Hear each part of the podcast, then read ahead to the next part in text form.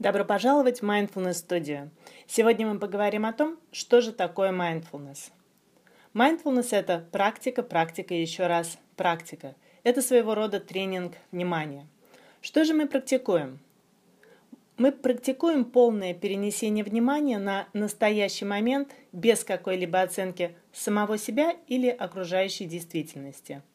Таким образом, мы с вами тренируем навык безоценочного осознания – продолжительного момента настоящего времени.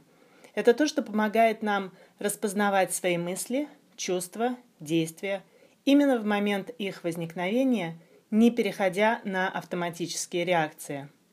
Самое короткое определение mindfulness дается в Институте медитации и психотерапии, и звучит оно так.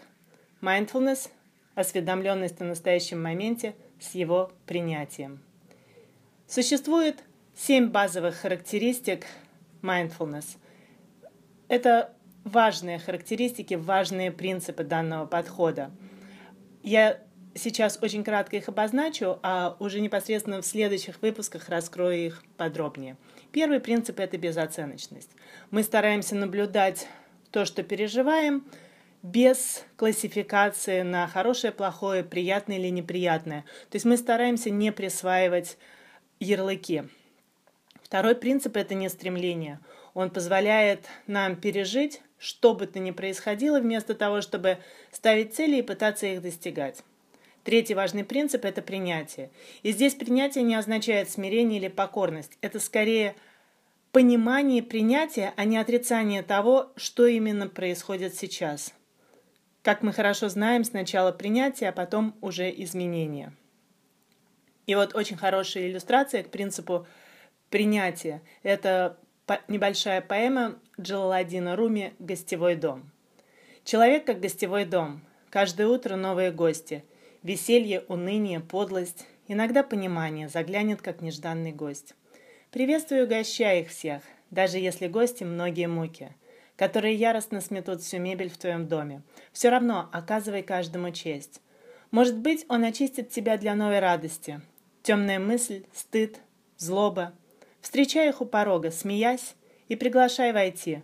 Будь благодарен, кто бы ни пришел, ведь каждый был послан как наставник свыше. И следующий принцип – это терпение. Для того, чтобы проявились изменения, нужно время, нужно максимальное количество терпения. Поэтому этот принцип очень важен для построения э, практики осознанности. Еще один важный принцип – доверие. Важно доверять себе, практикуя – Важно позволять своему внутреннему «я» вести себя. Еще один важный принцип – это ум новичка. Развивая в себе взгляд новичка в противовес привычным фильтрам эксперта, мы открываем огромное количество новых возможностей.